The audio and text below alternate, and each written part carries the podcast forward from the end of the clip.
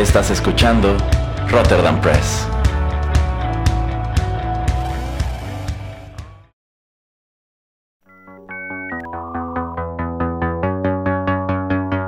TechPili.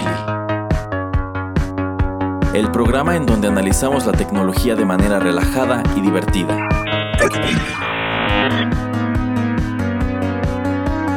Bienvenido a TechPili. Nuevas tendencias, nuevos dilemas. Comenzamos.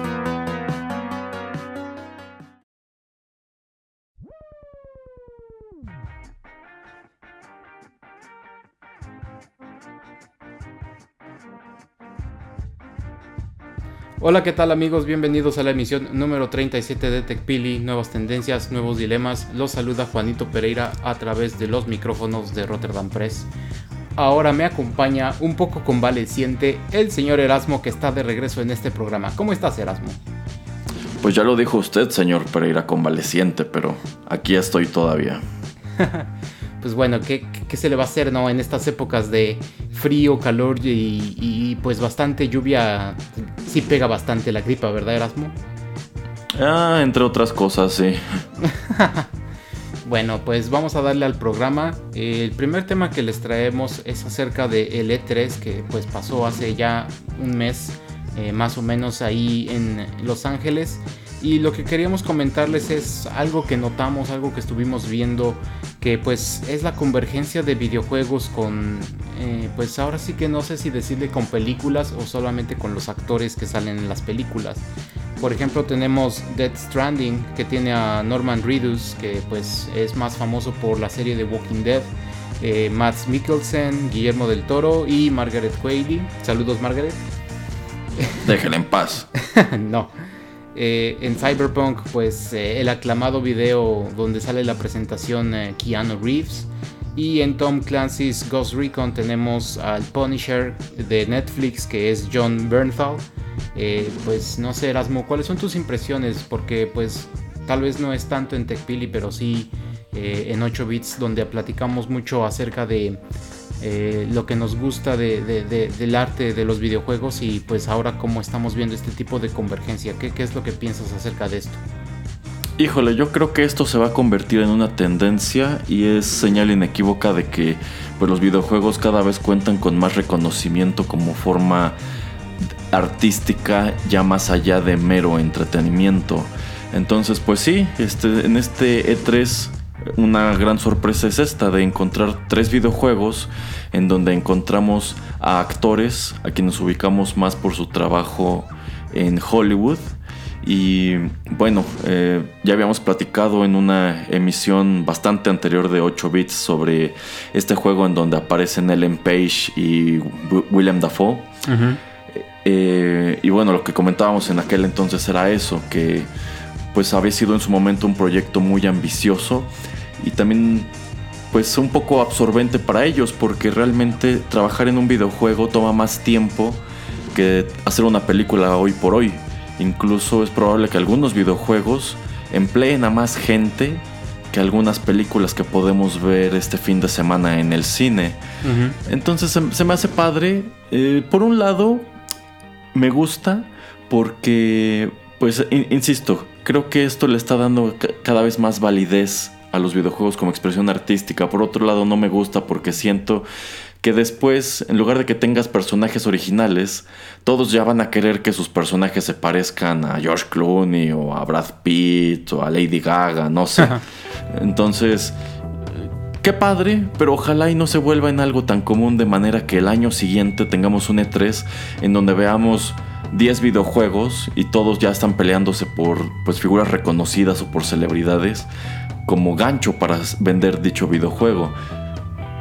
Además esto encarecería el juego, ¿no crees? O sea, eh, no siento que sea una muy buena estrategia por parte de las compañías eh, que realizan o desarrolladoras de videojuegos eh, por lo mismo de que pues sus costos se van a elevar porque pues te están tratando cada año de, entregar un, un, proyecto AAA entonces siento que no va a ser viable pero a mí me gusta que por lo menos esta es una tendencia que estamos viendo cada vez más em, y bueno pues eh, espero que, como, vuelvo a comentar, espero que no, no sea una tendencia así que va a la, a la alza como estás comentando, porque lo veo muy inviable. Pues sí, yo creo que sí. Em, efectivamente esto encarecería los juegos porque pues estos son actores que están acostumbrados a cobrar millones de dólares como honorarios por hacer una película. Así es. Y estamos hablando de que mientras que podrían hacer quizá dos o hasta tres películas en un año, solamente podrían hacer un videojuego al año. Y eso pues dependiendo qué tan, tan relevante sea su participación. Entonces, eh, pues no es lo mismo pagarle, no sé, 5 millones de dólares a Keanu Reeves eh, que crear un personaje generado por computadora totalmente original en donde la única inversión es lo que se gastó en el equipo de desarrollo. Ajá, sí, exactamente. Bueno, este, no sé, ¿alguna otra cosa que quieras comentar acerca del E3? ¿Algún juego que te haya emocionado, Erasmo? ¿Algo que estés esperando? A mí el que me gustó, pero pues creo que lo está desarrollando EA, es el de Star Wars. Eh, creo que nada más va a ser eh, para una persona y simplemente va a ser una historia pues, bastante larga. Esto es algo que yo siempre he estado esperando acerca de, estos juegos de Star Wars. La verdad no me gusta tanto los FPS que han salido como Battlefront. Eh, pues por lo mismo de que quiero yo una aventura donde pueda yo tomarme mi tiempo y no tener que estar combatiendo con otras personas. No sé si hubo algo que, te, encantó de, del E3 Erasmo. Híjole, hubo algo que me encantó y también me desencantó. Eh, desde que anunciaron Dead Stranding, que de hecho Dead Stranding es el resultado de que Konami cancelara la serie Silent Hill en vista de que habían anunciado un título que se llamaría Silent Hills, el cual sería escrito por Hideo Kojima y por Guillermo del Toro y en el cual participaría precisamente Norman Reedus. Eh, pues como que Hideo Kojima dijo, ah, pues yo no me quedo con las ganas, él funda su propia empresa y anuncia Dead Stranding, que sigue siendo una colaboración entre él, entre Del Toro, ya no está Norman Reedus. ¿O todavía está Norman Reedus? Sí, sí, ahora sí está. Ah, bueno, sí. En el, de Dead Stranding sí. Ah, ok, ok. Este, y bueno, agregan a Matt Mikkelsen. Entonces, este primer avance, en donde incluso aparece Guillermo del Toro, llamó mucho la atención. Sin embargo, pues es un juego que tarda pues, una cantidad de años en materializarse. Y se me hizo muy padre que en este E3 pues ya por fin eh, dan una fecha de lanzamiento. Dicen el juego ya está prácticamente listo. Lo que no me gustó es lo que mostraron del gameplay. Porque yo me imaginaba que este juego sería pues un RPG. O que sería un survival horror como Silent Hill pero creo que incluso será como una especie de mundo abierto hasta de multijugador. Sí, sí, algo así. Entonces, la, verdad, yo no me imaginaba que el juego fuera a desarrollarse así. Quién sabe, al final del día quizá esté padre, pero en vista de que no me encantan los títulos multijugador, pues es muy probable que lo deje pasar. Eh, y bueno, el otro título que la verdad me entusiasma mucho, igual desde que lo anunciaron el año pasado, es eh, Doom Eternal, que es secuela al reboot de Doom que apareció en 2016, que está buenísimo.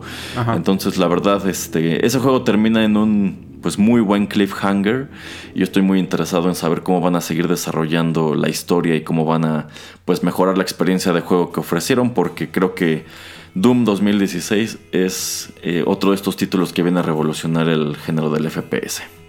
Sí, sí, exactamente. Pues eh, hubo cosas bastante interesantes, pero bueno, como aquí en TechPili nada más queríamos traerles un poquito acerca de la convergencia, no nos vamos a meter muchísimo más en detalles. Lo que digamos sí me sorprendió fue el anuncio de Nintendo de que van a sacar como secuela de Breath of the Wild. Eh, pues no presentan mucho, solamente como un video para darte un poco eh, pues el feeling o la esencia de lo que va a ser este nuevo, esta nueva entrega de la leyenda de Zelda, pero pues eh, se, ve prometedora. Entonces ojalá que Nintendo haga esto, que se siga enfocando en sus propiedades y que siga sacando pues eh, juegos pues así muy muy muy bien realizados y que la gente en verdad va, va a comprar porque el éxito de, Nintendo significa que las consolas están en, en, un, en un buen estado y de que pues podemos ver innovaciones y cosas eh, medio loquillas, así como lo vimos con Mario Odyssey. Así es. Bueno, pues vamos con la primera pausa y ya regresamos aquí en TechPili.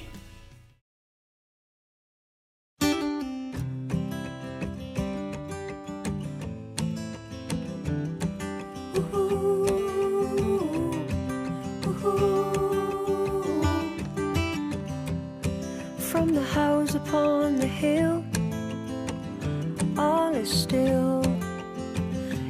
of wheels. Guess you don't know how I feel upon this Ferris wheel.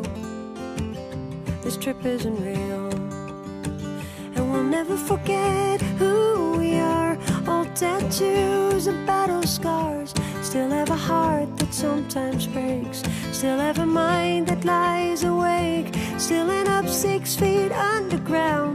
Still the same world spinning round. I watch it all as I stand still from the house, the house upon the hill.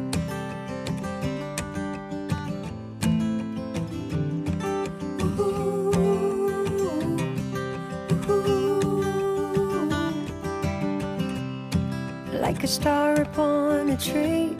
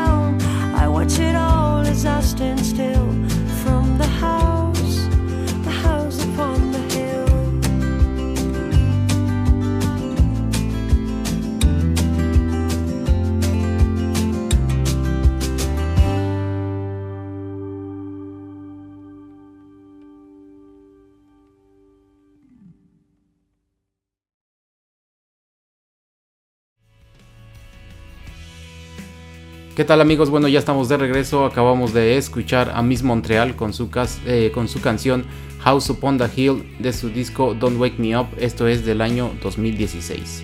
Y bueno, Erasmo, hace como un par de semanas sale la noticia de que eh, Amazon y FedEx pues ya no van a trabajar juntas, por lo menos en lo que es el transporte aéreo de los productos de Amazon.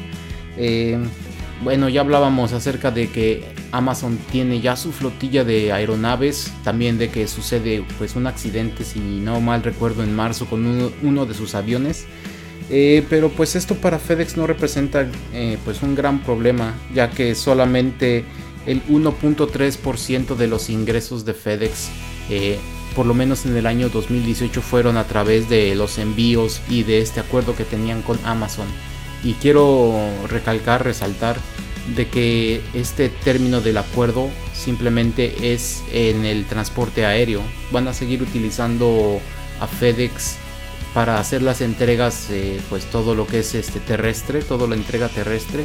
Entonces, mm, no sé, Erasmo, esto lo siento yo que lo está haciendo Amazon para tener más control acerca de su logística y yo creo que eh, lo que están haciendo es tratar de aprenderle lo más que pueden a FedEx, por lo menos en el terreno eh, pues de los automóviles, de, de, las vans y lo que hablábamos de los drones eh, y vehículos eh, pues autómatas para que pudieran hacer la entrega de, de, las última, de la última milla como lo comentábamos. No sé qué, qué creas acerca de, de este anuncio de que pues ya no van a trabajar juntas. Híjole, pues eh, si yo fuera FedEx no desestimaría el tamaño de esta pues amenaza por así decirlo, porque ok, pues sí, su negocio con Amazon era realmente pequeño. Pero pues yo siento que al momento de que Amazon tiene su flotilla de aviones, pues ellos de entrada están ahorrándose dinero porque dentro del servicio que les está ofreciendo, que les estaba ofreciendo FedEx, pues ahí ya llevaban una ganancia. Entonces Amazon no, tiene necesidad de tener una ganancia sobre sí mismo. Digamos que pueden operar sus aviones pues prácticamente al costo y quién sabe, quizá más adelante incluso pueden utilizarlo para mover mercancías de terceros, ¿no? Sí. Lo cual pues se convertiría en algo muy redituable para ellos. Pero yo pensaría que este solamente es el primer paso para controlar toda la cadena. Yo creo que lo siguiente es que comiencen a tener unidades de reparto como pues quizá este, semirremolques o camionetas. Eh, sabemos que en algunas ciudades de Estados Unidos ya utilizan eh, drones. Sí. Entonces yo creo que realmente es para allá para donde va la cosa. Entonces, eh, pues yo creo que tanto FedEx como pues todas estas empresas de mensajería deberían estar contemplando que pues esto es algo que va a ir creciendo. Amazon va a empezar a hacerles competencia y pues si su cobertura eh, pues es grande, si ofrecen un buen servicio o tienen buenas estrategias de reparto, pues más empresas van a querer vender a través de Amazon y digamos que ya no tendrán necesidad de estar contratando servicios mm, pues tradicionales como DHL, FedEx, US Post, etc. Sí, yo creo que va a ser el problema, va a llegar cuando lo que estás comentando, de cuando Amazon quiera venderle más a negocios grandes y decirles, pues yo esto puedo transportar tus productos de X a Y y te lo voy a hacer tal vez más barato y más eficiente que te lo está haciendo el eh, US Postal Service o que te lo está haciendo FedEx de HL. Em, también siento que Amazon está tratando de encontrar varios rubros donde poder pues generar ganancias. Eh, siento que también no, no tienen algo así como súper fuerte. Yo sé que el comercio electrónico es lo suyo por ahora, pero digamos no tienen un producto en específico o una rama en específico en el comercio electrónico en el que se estén enfocando. Eh, simplemente lo vemos pues con sus asistentes de voz y que también sacaron sus tablets, que también sacaron sus teléfonos inteligentes y pues están probando productos a diestra y siniestra. También tenemos lo que es Amazon Prime, no solamente el servicio de entrega, sino lo que es el servicio de video. Eh, también ahora ya tienen uno de música y pues habían comprado esta empresa de, Whole Foods que pues le quiere hacer como digamos la competencia a Walmart, etcétera, etcétera. Entonces no hay un enfoque así como que digamos al 100% de vamos a hacer la empresa entre la, la 1, 2 o 3 de cierta industria o cierta rama, sino que nuestros tentáculos van a ir a todos lados y vamos a tratar de tomar un poco de todos, muajajaja, o no sé cuál creas que, sea el enfoque de Amazon, Erasmo, porque pues yo no lo veo tan claro. O sea, ¿tú crees que quieran eh, de paso a pasito ir dominando todo? ¿O tú crees que sí se van a, terminar enfocando eventualmente en, solamente un par de industrias? Híjole, yo creo que realmente el enfoque aquí es no tener enfoque, sino me imagino que están ganando tanto dinero que pueden darse el lujo de decir, ah, bueno, ahora quiero invertir en comida, ahora quiero invertir en hacer una película, ahora quiero invertir en eh, producirle un disco a tal artista.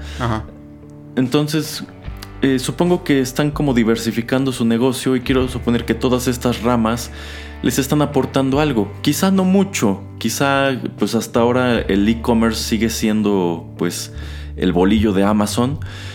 Pero pues de poquito a poquito están penetrando cada vez más. Por ejemplo, pues yo al saber este, que Amazon ya tiene disponible aquí en México Amazon Music, pues he estado considerando cancelar mi suscripción de Spotify y mejor cambiarme a su servicio. Eh, que bueno, de todas maneras ya lo había estado este, contemplando para pasarme a, YouTube. Pero bueno, ahora ya tenemos en el ring a otro, a otro contendiente, ¿no? Eh, y bueno, lo mismo ocurre con, Netflix, que pues Netflix sigue allí muy fuerte, pero Amazon, Amazon ahí va dando guerra. Eh, vienen anunciando cosas, cosas padres como esta nueva serie que abordará eh, pues parte del Silmarillion. y también esta serie que al parecer será una especie de secuela a Watchmen. Sí. Este y bueno, mm, falta ver con qué nos va a salir Disney cuando lancen Disney Plus. Yo creo que ese es el que va a venir a sacudir el terreno muy fuerte. Eh, entonces yo creo que pues Amazon como que está, está diversificándose y dentro de lo que cabe está blindándose. ¿Por qué? Porque si de pronto llega Disney Plus y tengo una huida de suscriptores hacia Disney Plus y me quedo sin gente interesada en Prime, bueno, todavía tengo Amazon Music en donde apoyarme, todavía tengo el e-commerce, todavía tengo los Whole Foods y sabrá Dios cuántas otras cosas. Entonces, pues digamos que no están tan preocupados de que invirtieron, bueno, que pusieron todos sus huevos en la misma canasta. Sí, bueno, y lo que estamos hablando de diversificar con esto del transporte, de que estos eh, vehículos que van a ser eh, pues, autónomos, eh, también lo que es el transporte aéreo, si llega un momento en que Amazon puede presionar al Congreso de Estados Unidos y decirle, pues mira, quiero que mi avión también se maneje pues él solo, no estoy transportando otra cosa que no son productos, o sea que son cosas físicas, no estoy transportando nada vivo, personas, mascotas, etcétera. Me das la oportunidad de, tratar de tener un avión que vuele de X a Y ciudad sin que alguien esté piloteándolo, simplemente que sea el avión en piloto automático, puedo hacerlo. Eh, pero pues esto es eh, donde llegan la gente que hace lobby y pues tener que gastar bastante dinero en campañas de ciertos políticos para hacerlo. Pero pues siento que eso es más, como ya sabemos, ¿no? O sea, en los negocios lo que más cuesta es el salario de los empleados. Entonces también lo que está haciendo Uber, lo que está haciendo Elon Musk con Tesla de tratar de tener automóviles que no tengan conductores, pues no sé si eventualmente, no solamente en el terreno eh, de las camionetas, de los eh, tractores, bueno, eh, de los camiones, si no va a ser esto solamente Amazon, sino que también lo va a hacer este, con su línea aérea. Pues son nada más productos. No, no, sé si creas que estoy un poquito loco, Erasmo, o, si crees que el señor Besos me está escuchando y me va a robar la idea. Yo pienso que el señor Besos podría estar escuchándonos y va a robarse todas las ideas que hemos puesto sobre la mesa. no, no me extrañaría, ¿eh? la verdad. Pues no, pero bueno, en vista de que está escuchando, señor Besos, quiero reclamarle que su empresa me vendió un ah. producto pirata hace un par ah, de semanas. Sí, cuéntanos, cuéntanos. Está bien chistosa la historia. Ah, bueno, pues sucede que eh, compré a través de Amazon un, sacacorchos eh, pues de una marca alemana, ¿no? Sí. Una marca alemana de cosas de cocina. Y pues ya, al cabo de eh, unos cuantos días llegó el producto y de lo primero que me percaté al sacarlo de la cajita es que en primer lugar no era el mismo de la foto. Ajá. Y en segundo lugar era pues una copia pirata. Eh, porque pues los productos de esta marca son hechos en Alemania y este decía pues muy claramente en la parte de atrás hecho en China, el empaque, estaba, el empaque estaba todo corriente, el producto se veía pues la verdad súper corriente, nada más como que le grabaron la marca eh, ahí encimita con, con una fresa y, y ya, o sea, a legua se nota que no es el producto original. Este, y, pues sí, lo comparas con la foto de lo que estaban ofertando en la página y no, de ninguna manera es, es la misma cosa. Entonces, ah, pues de inmediato metí este, la devolución. Y bueno, cuando tú metes la devolución a Amazon, ellos te generan eh, automáticamente las guías para que devuelvas el producto. Eh, de hecho, puedes llevarlo a una oficina de DHL o puedes programar que DHL vaya a recogerlo y este, bueno, eh, ¿Tú, lo, llevaste? ¿Tú lo llevaste o fueron por él? No, no, llamé para que fueran por él. Ajá. Y bueno, te dan. de hecho, te dan como un mes, ¿eh? Para que lo embarques. Ok. Y bueno, ahí te dicen que. Pues en el momento en que lo reciba eh, el vendedor, pues Amazon te va a reembolsar el dinero. En este caso, yo pagué utilizando una tarjeta de crédito y bueno, en lugar de que ellos abonen a la tarjeta de crédito, te dan este pues saldo de Amazon que puedes ocupar en una compra posterior. Pero creo que te dan la opción, ¿no? O sea, tú puedes decidir si quieres eh, crédito de Amazon o, si quieres que te regresen el dinero, ¿cierto? Mm, a mí no me dio la opción, inmediatamente me apareció eso, ajá, que me iban a dar el crédito de Amazon. y podías en algún lugar escribir de que te estaban vendiendo chino. Eh, o sea, de- no, ¿No podías meter alguna queja en algún lado? No, no viste. Este, no, de hecho cuando le das la devolución te aparece un formulario que te pregunta los motivos, bueno, el motivo por el cual lo estás devolviendo. Ajá. Y este, bueno, la opción que más se pareció era que el producto no cumplía con mis expectativas. Ok. Pero Pero, eso no es puedes demasiado pues amplio, ¿no? O sea, no está diciendo específicamente el problema. Así es, entonces no, puede, no hay como tal un recuadro en donde puedas escribir es un producto pirata. Pero lo que sí voy a hacer es pues meterme a la, al- a- a la página del producto en Amazon. Nada más que tengo que volverla a encontrar. Ajá. Este. Y escribir una, una reseña de que es un producto. De que es un producto pirata.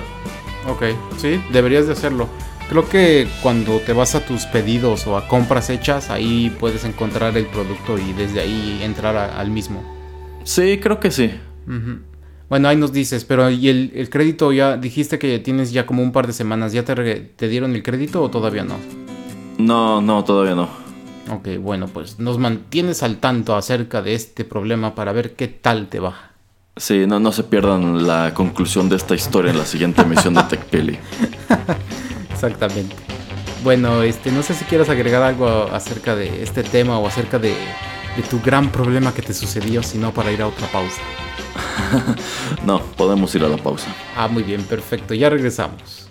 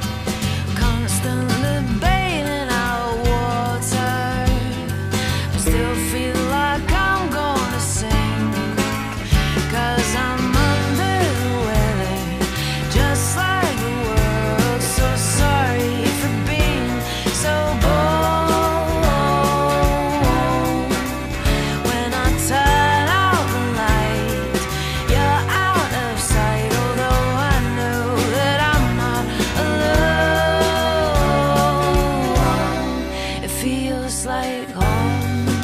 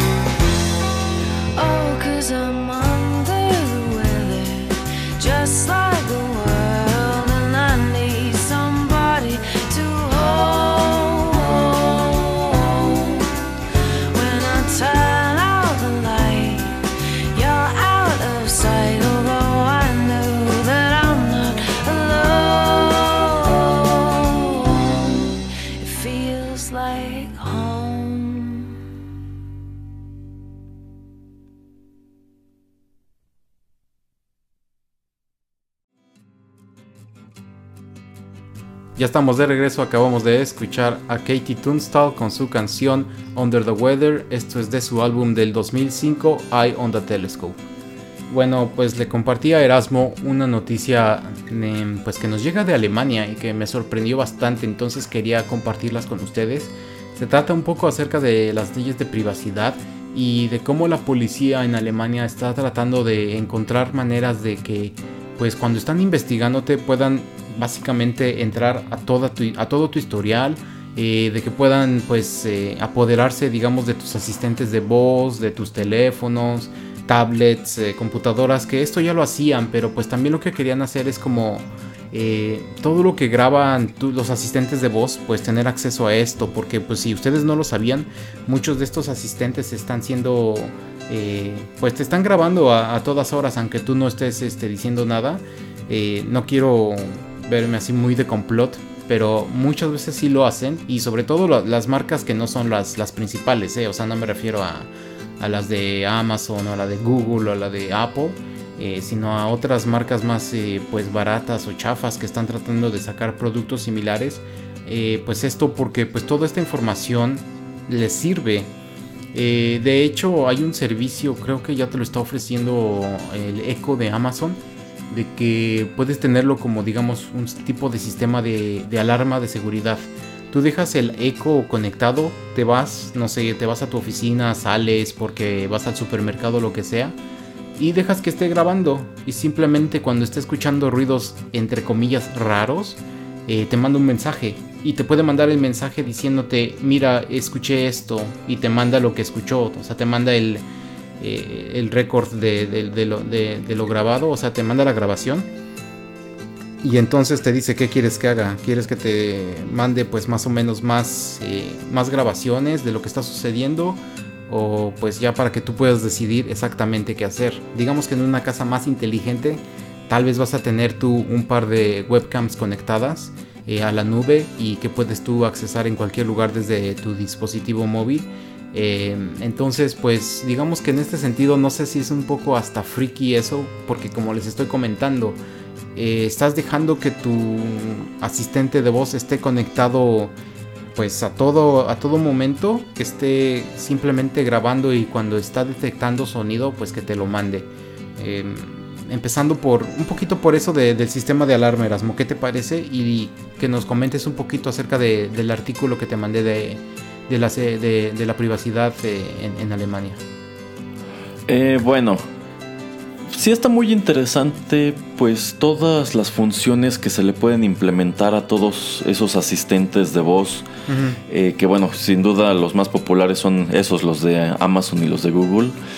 Eh, y pues sí, dirás, eso ayuda a que mi casa esté más segura, me puede ayudar a, pues no sé, cómo controlar las luces o quizá la temperatura, etcétera, etcétera. Sí. Pero pues es tecnología que conlleva ese riesgo, ese riesgo de que son aparatitos que pues todo el tiempo están monitoreando, todo el tiempo están eh, mandando información, todo el tiempo están conectados a internet.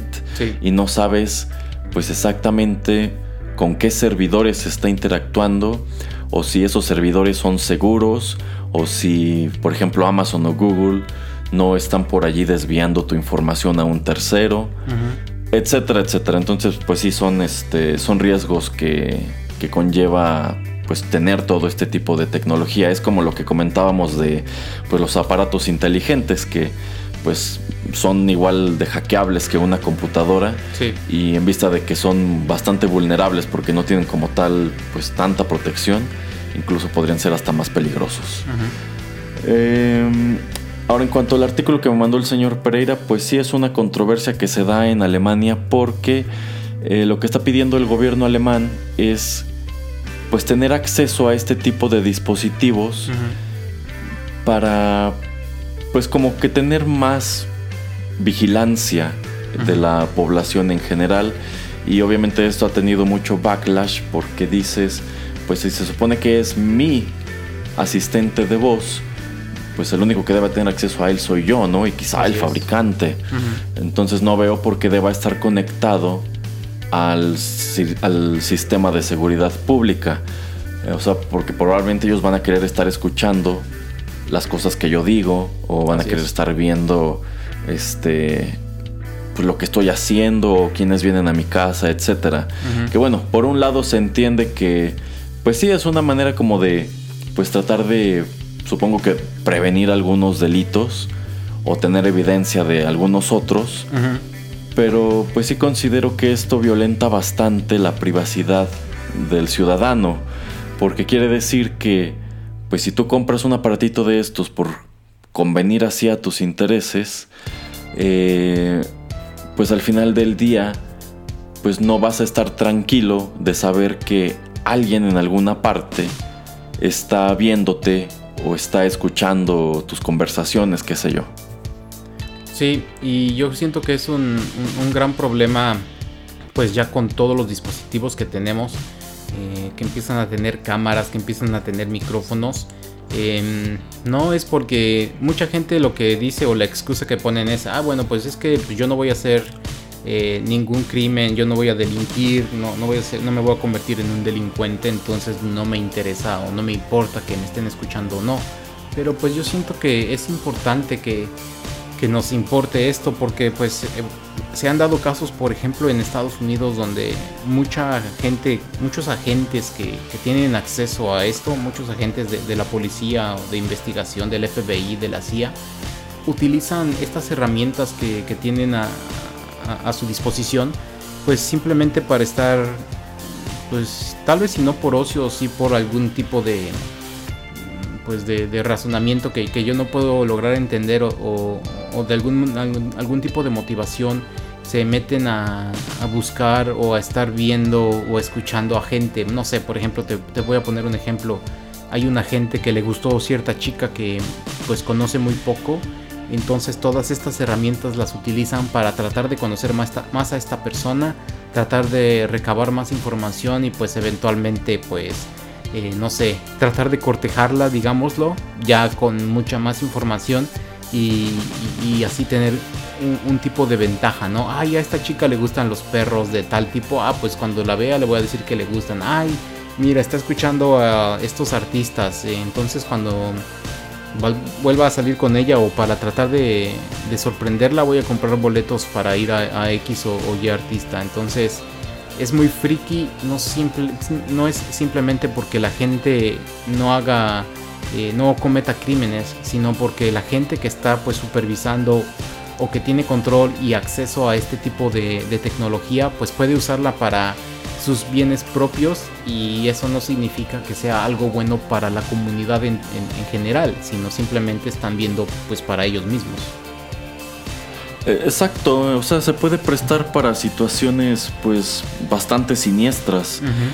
Entonces, eh, pues habría que ver cómo evoluciona esta controversia. Yo la verdad no creo que avance. Eh, si avanzara, pues creo que sentaría un muy mal precedente, porque si un país que está a la cabeza de Europa como Alemania implementa es- e- esta cosa Ujú. en nombre de la seguridad pública, pues no tardarán en seguir su ejemplo otros países y no, y, y no dudo que en su momento también lo haga Estados Unidos, que bueno, entre otras cosas, si vas a viajar a Estados Unidos este, como mexicano, si quieres tramitar tu visa, ahora también tienes que proporcionarles tus redes sociales. Mira. Ajá. Entonces me imagino que pues tienes que dárselas y se meten a leer qué posteas o qué escribes o quiénes son tus amigos, Ajá. pues para saber este pues cómo es tu vida. Pero pues creo que eso está mal porque sí, sí, lo está. pues a fin de cuentas, ok, eh, es exactamente lo que dice el señor Pereira. ¿Cómo sabes que no tienes una hermana y que al que le tocó investigarte no le gustó la hermana y se va a poner a pues guardar sus fotos y compartirlas o editarlas? No sé. Así Entonces yo, yo, yo creo que ese tipo de cosas eh, ya son muy problemáticas. Aunque bueno, también me imagino que es para ver si no escribes cosas en contra del gobierno de Estados Unidos. que también ese es de los eh, puntos que hace la gente y las asociaciones civiles, por lo menos en Alemania, de que puede llegar un punto en de que tal vez no te, no te guste el gobierno y entonces empieces a criticarlo simplemente pues eh, en línea o que empieces a hablar en reuniones que tienes en tu casa, no con gente que, que, es adepta a, lo que tú estás pensando, simplemente con familiares o con amigos que pues estás hablando del tema. Entonces se haría muy Big Brother, ¿no? Que pues están escuchando todo lo que estás diciendo y si no le gusta al gobierno lo que estás diciendo, pues van por ti y te llevan a la cárcel. Eh, mucha gente a veces no lo ve de esta manera, pues porque vivimos por lo menos ahora en una época donde los gobiernos, por lo menos en, en Europa, Estados Unidos, Canadá, Australia, pues son bastante democráticos y tratan de ser transparentes, pero pues no cabe duda de que ha habido tiempos y que puede llegar a haber tiempos nuevamente donde pues lleguen autócratas que pues estén tratando de, mantener el poder, si tal vez no ellos estar siempre a la cabeza, sí estar tras bambalinas y tener a, a la gente que ellos tienen, eh, que ellos quieren poner enfrente eh, para dar la cara, para no verse tan obvios. Y yo creo que esto es de lo que quieren evitar. Eh, también otro cas- caso que sucedió creo que como hace uno o dos años eh, fue con Apple en, Estados Unidos porque pues simplemente tu teléfono le puedes poner el código tal vez eh, bueno no tal vez también a cualquier otro teléfono le puedes poner un código para el desbloqueo no solamente con tus huellas digitales pero el código Sucedió mucho que hay varios litigios que tiene el FBI con Apple en Estados Unidos por lo mismo de que eh, el FBI le está exigiendo, no le está pidiendo, le está exigiendo a Apple que cree, eh, que haga o que tenga un código o una manera de entrar al teléfono eh, sin tener que entrar este código que tienes en la pantalla para el desbloqueo o cuando conectas el, el teléfono mediante USB a una computadora que haya manera de, de pues accesarlo.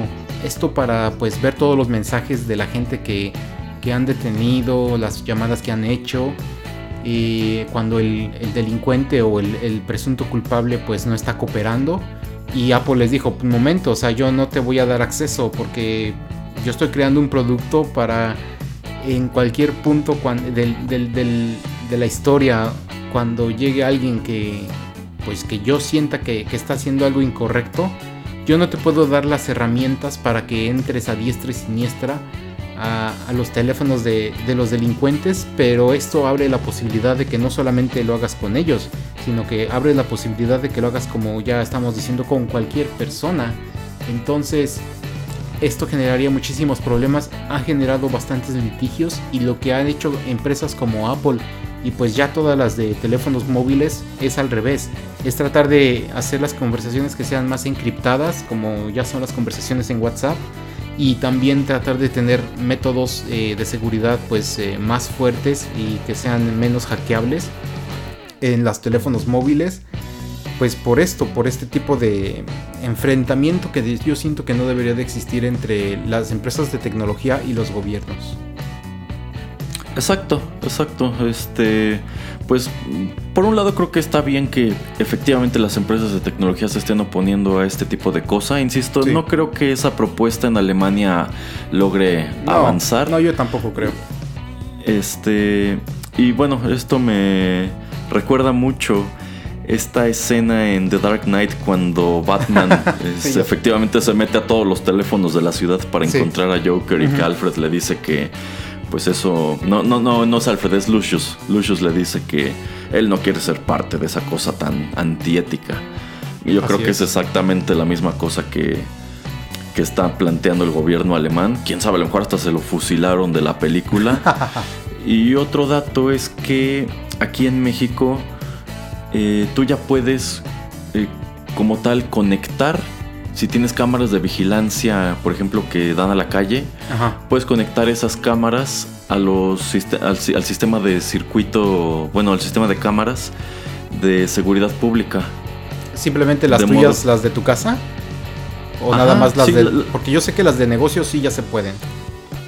Eh, bueno, no estoy seguro si las de casa, pero si las de negocio sí se pueden. Ajá. Entonces, si tienes cámaras que dan a la calle, tú puedes darles acceso para que, digamos, así tengan pues más ojos. Sí, para que puedan eh, seguir a, la- a los delincuentes cuando existe algún tipo de problema. Exactamente. ¿Qué, qué te parece eso, por cierto? El, el compartir por lo menos las imágenes de, de afuera de las casas. ¿Te parece algo eh, bueno o en zonas residenciales no te parecería correcto y solo que fuera en negocios? Híjole, es que, pues ya, ya sean casas o negocios, conlleva el riesgo de que, pues, quien, quien, quien tenga malas intenciones, pues ahí tiene una herramienta para monitorearte. Para Ajá. saber a qué hora sales, a qué hora llegas, si eres Sí. un negocio, pues qué tanto movimiento tienes o qué tipo de cosas vendes, quiénes son tus clientes. Entonces, pues supongo que es un arma de dos filos. Pero tú estarías más a favor o te inclinas más a, a la negativa de, de no tener, de primer, en primer lugar tal vez no tener las cámaras o, o en segundo lugar no compartir tus, eh, tus videos con, con la seguridad. Híjole, honestamente yo soy de la idea de no compartir esa- esas imágenes. Sí, bueno, o sea, yo en- hasta cierto punto concuerdo contigo, eh, no para entrar en temas políticos, pero pues yo siento que lo que estamos diciendo, no, no sabemos exactamente quién o cómo van a utilizar eh, tus imágenes. Eh, siento que es importante que mucha gente tal vez en, su casa o en su negocio sí tenga eh, pues seguridad hacia la calle y que si algo pasa pues que lo puedan eh, utilizar eh, pues para su defensa con las aseguradoras o para que puedan dar con los criminales. Pero es de eso a que estén conectadas en vivo sí siento que hay un, un gran abismo que siento que mucha gente la verdad no desconfía mucho. Y a través de la historia pues, no solamente de los últimos años ni décadas o sea a través de los siglos de los siglos pues eh, este desconfío de, de la sociedad ante el gobierno siento que es algo muy arraigado y que es muy difícil de quitar. Exactamente, sí. Pues bueno, este, no sé, Erasmo, algo que quieras hablar más acerca de la privacidad o acerca de los asiste- asistentes de voz, eh, de las leyes de, de privacidad personal en Alemania o algo por el estilo, o, o ahí le dejamos por ahora. Por ahora ahí le dejamos, señor Pereira. Muy bien, eh, la próxima semana les voy a traer, eh, yo creo en el primer bloque, algo acerca de los asistentes de voz. No va a ser nada siniestro, va a ser acerca más de mercadotecnia, pero pues eso lo dejamos para, para el próximo programa. Pues bueno, vamos con la última pausa y- y ya regresamos.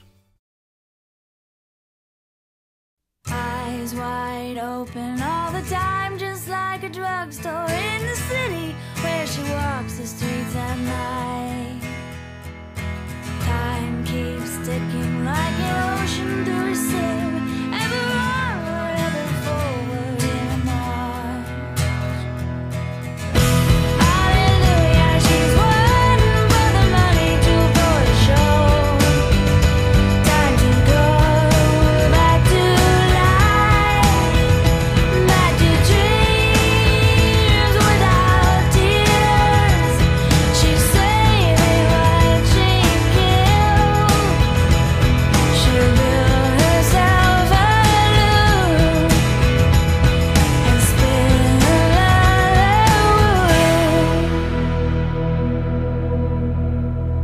say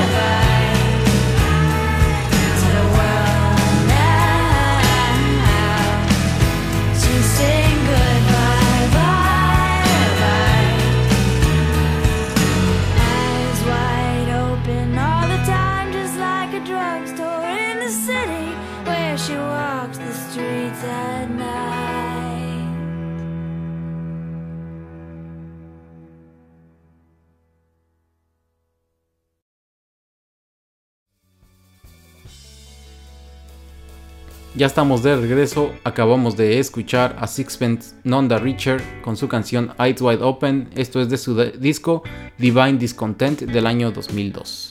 Y bueno, pues ya para cerrar, Erasmo nos trae un tema bastante interesante que pues ya tenía varios programas que queríamos traer, pero pues por X o Y razones eh, no nos habíamos dado el tiempo de, de hablar de esto. Entonces, Erasmo, cuéntanos, ¿qué son las selfie muertes?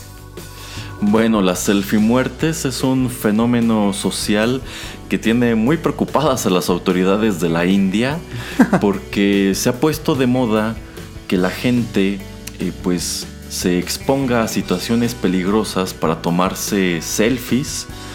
Este, y bueno, esto ha dado pie a, a accidentes en los que las personas pues han perdido, han perdido la vida. Y de hecho, eh, eh, abordar este tema se nos ocurrió porque nos encontramos con pues una noticia en la cual pues una persona eh, había subido eh, a, la, a la terraza de, de un edificio y se paró en el borde para tomarse una selfie con el, pues, con el abismo de fondo. Y pues yo creo que perdió el equilibrio o le ganó el viento y se cayó. Sí. Y esta persona pues grabó su, su, su caída, su muerte. Y esto se ha vuelto algo pues muy popular en la India. Y tan solo en este año van más de 200 muertes ¿Cómo crees? por, tomar, por, ajá, por tomarse selfies en situaciones peligrosas. Hay otro caso de un hombre que se paró en las vías del tren cuando el tren ya se acercaba y se tomó varias fotos Ajá. y pues el tren iba pues tocándole la corneta y echándole la luz y el hombre no se quitaba y obviamente pues un tren es una máquina que lleva velocidad y muchísimo peso un tren es muy difícil frenarlo Ni se va eso- a frenar, ¿eh? O sea, se va a seguir. Yo creo que, o sea, ellos mismos, los conductores, saben que no es posible frenarlo. Entonces prefieren Ajá. seguirse derecho, la verdad. Sí, sí, por eso te encuentras estos escenarios en donde pues coches que piensan que le van a ganar al tren no le ganan porque el tren, a diferencia del coche, no puede frenar rápidamente. Así es. Entonces este hombre se tomó varias fotos y el tren alcanzó a pegarle. No lo mató, pero sí le dio un golpe. Entonces es increíble la falta de sentido común de que no, con- no- no contento con tomarse una foto, se toma varias Ajá. y no le importa que los mismos operadores del tren pues le están diciendo pues quítate. Y bueno, esto eh, se repite en, pues, en la orilla de barrancas, en la orilla de edificios eh, y cosas así. Entonces, este, pues las autoridades de la India han hecho un llamado a la gente a que pues ya no realicen este tipo de reto. Porque, pues, vamos, este señor le pegó el tren y todavía vivió para contarla, pero pues yo creo que a much- muchas otras personas, pues no, los, los habría aplastado y ahí hubieran quedado. Y ya ni tiempo tenían de subir las famosas fotos a Instagram. De hecho. ¿Tú por qué crees que.? A ver, no, sigue, sigue.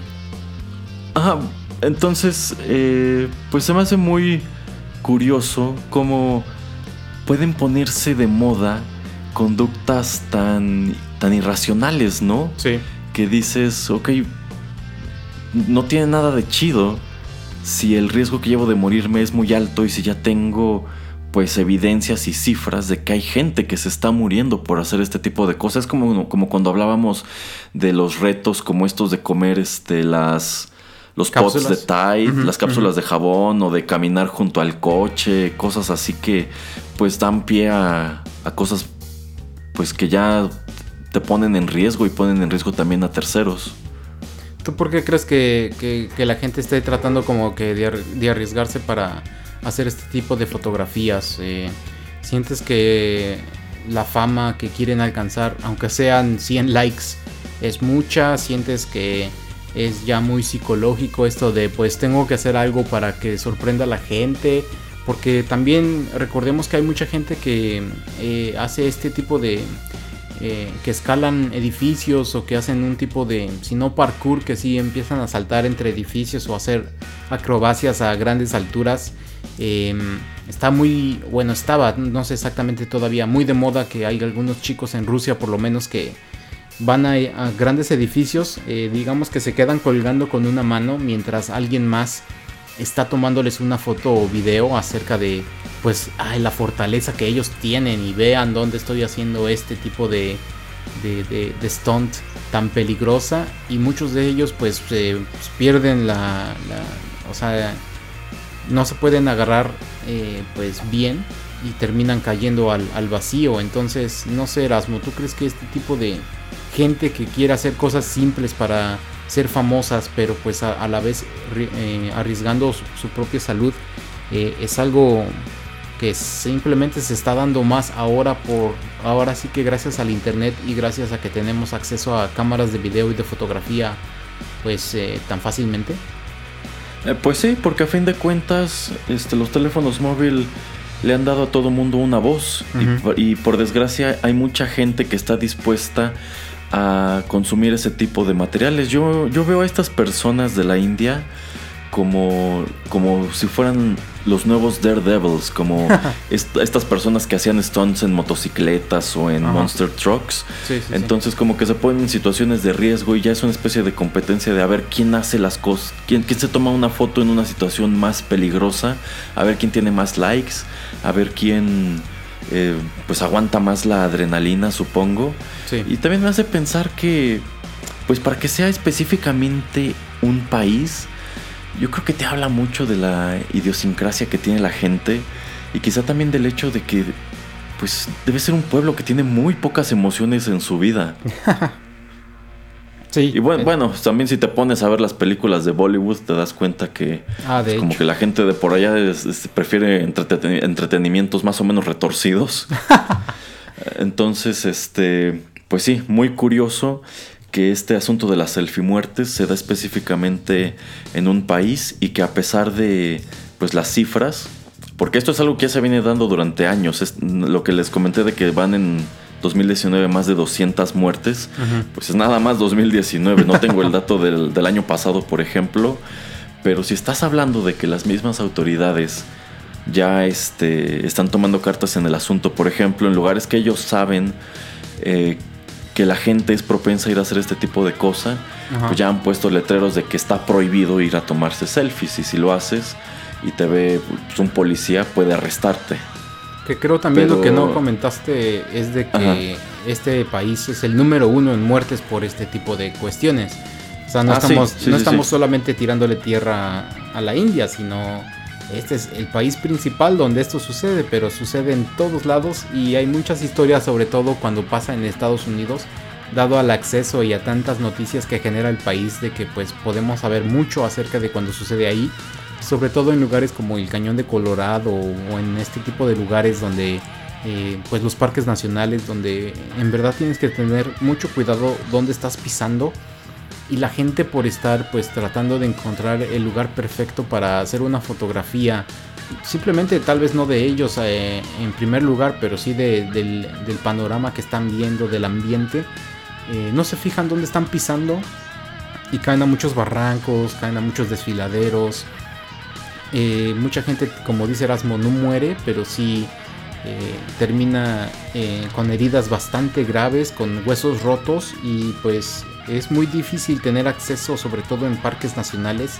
a esta gente porque pues muchas veces las ambulancias, los servicios médicos no pueden llegar y a veces hasta los helicópteros tampoco, entonces resulta muy muy difícil para los primeros, para que alguien llegue a darte primeros auxilios eh, y pues muy loco. Y hay muchos lugares o sea la verdad yo no me he puesto a ver pero yo sé que existen estos videos en muchos lugares donde puedes ver eh, bastante cuando pasa esto alguien alguien los encuentra alguien los sube. De hecho ayer estaba viendo uno en algo en, en- en una página donde una chica pues ella no muere pero claramente se ve como ella está caminando hacia enfrente y- de una cascada eh, cuando pone el pie izquierdo nada pasa, pero cuando pone el derecho no se da cuenta de que lo está poniendo en, una parte donde había agua y se ve súper resbaladizo. Entonces, al momento en que ella da el paso, pues se resbala y cae. Supongo que trae una GoPro, porque cae, no sé, se ven como 10 metros tal vez, y, y cae adentro de- de- del agua. El agua no se ve tan profunda, entonces yo supongo que eh, esta chica pues se rompió, algo, se rompió algún hueso, yo creo que de algún pie, porque se escucha como pues este le está algo doliendo, pero por lo menos afortunadamente no muere. Pero imagínate, si no hay acceso a ese lugar exactamente para poder ir por ella, pues va a estar muy canijo que, la rescaten y va a estar en, en dolor por muchísimo, por muchísimas horas. Sí, sí, es este tan difícil como sacar a Homero del cañón a donde se cayó con la patineta de Bart. Algo así. Y pues es igual lo que comentábamos en aquel programa de los retos, Ajá. de que pues parece una especie de normalización de la estupidez, Sí. cuando no quizá casos hasta de este selección natural. Pero pues sí, este supongo que siempre habrá gente ávida por sumarse a todo tipo de modas sin importar cuán peligrosas puedan ser. Sí, y lamentablemente no creo que esto vaya en declive. Siento que va a haber muchísimo más eh, problemas o muertes o heridas eh, creadas por este tipo de, comportamientos. No le veo fin y como decimos, yo creo que para bien o para mal, Erasmo se está quejando de las películas de Bollywood, eh, pero bien que le gustan, ¿verdad Erasmo? Híjole, he visto algunas que son muy divertidas, eso. Pero pues sí, hasta cierto punto sí, sí, sí pueden llegar a, ser un, un tipo de influencia en la gente. Digo, no tanto, porque la verdad si te crees todo lo que pasa, sobre todo en esas películas, pues no, o sea, tu coeficiente intelectual es bastante bajo, pero pues eh, eh, en este mundo existe todo tipo de personas y como dice Erasmo, el teléfono ya nos está dando una voz a todos y es... También siento que esto tal vez pasaba mucho, eh, que la gente hacía cosas tontas antes, pero como no teníamos acceso a grabaciones, pues no lo sabíamos tanto, sino que pues era más eh, gente que contaba la historia a sus amigos o a familiares y se quedaba ahí, pero ahora pues tenemos un amplificador que se llama internet, que se llaman las redes sociales y es cuando nos enteramos de todo este tipo de tragedias. Así es. Bueno, pues yo creo que, que con eso vamos a llegar a- al final de, de esta emisión. Erasmo, no sé, algo más que tengas que agregar. No, por el momento no, señor Pereira. Muy bien, pues eh, muchas gracias a todos por escucharnos y hasta la próxima emisión de TechPili. Hasta luego. Bye.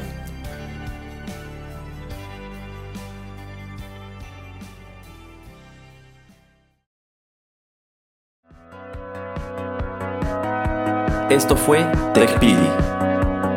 Nos escuchamos en la próxima emisión para continuar la charla y el análisis de todo cuanto a tecnología se refiere. Te esperamos aquí, en Rotterdam Press.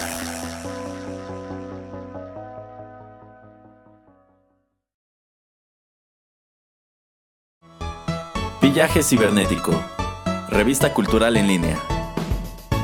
Artículos, literatura, entretenimiento, crítica y actualidad. Cultura, no censura.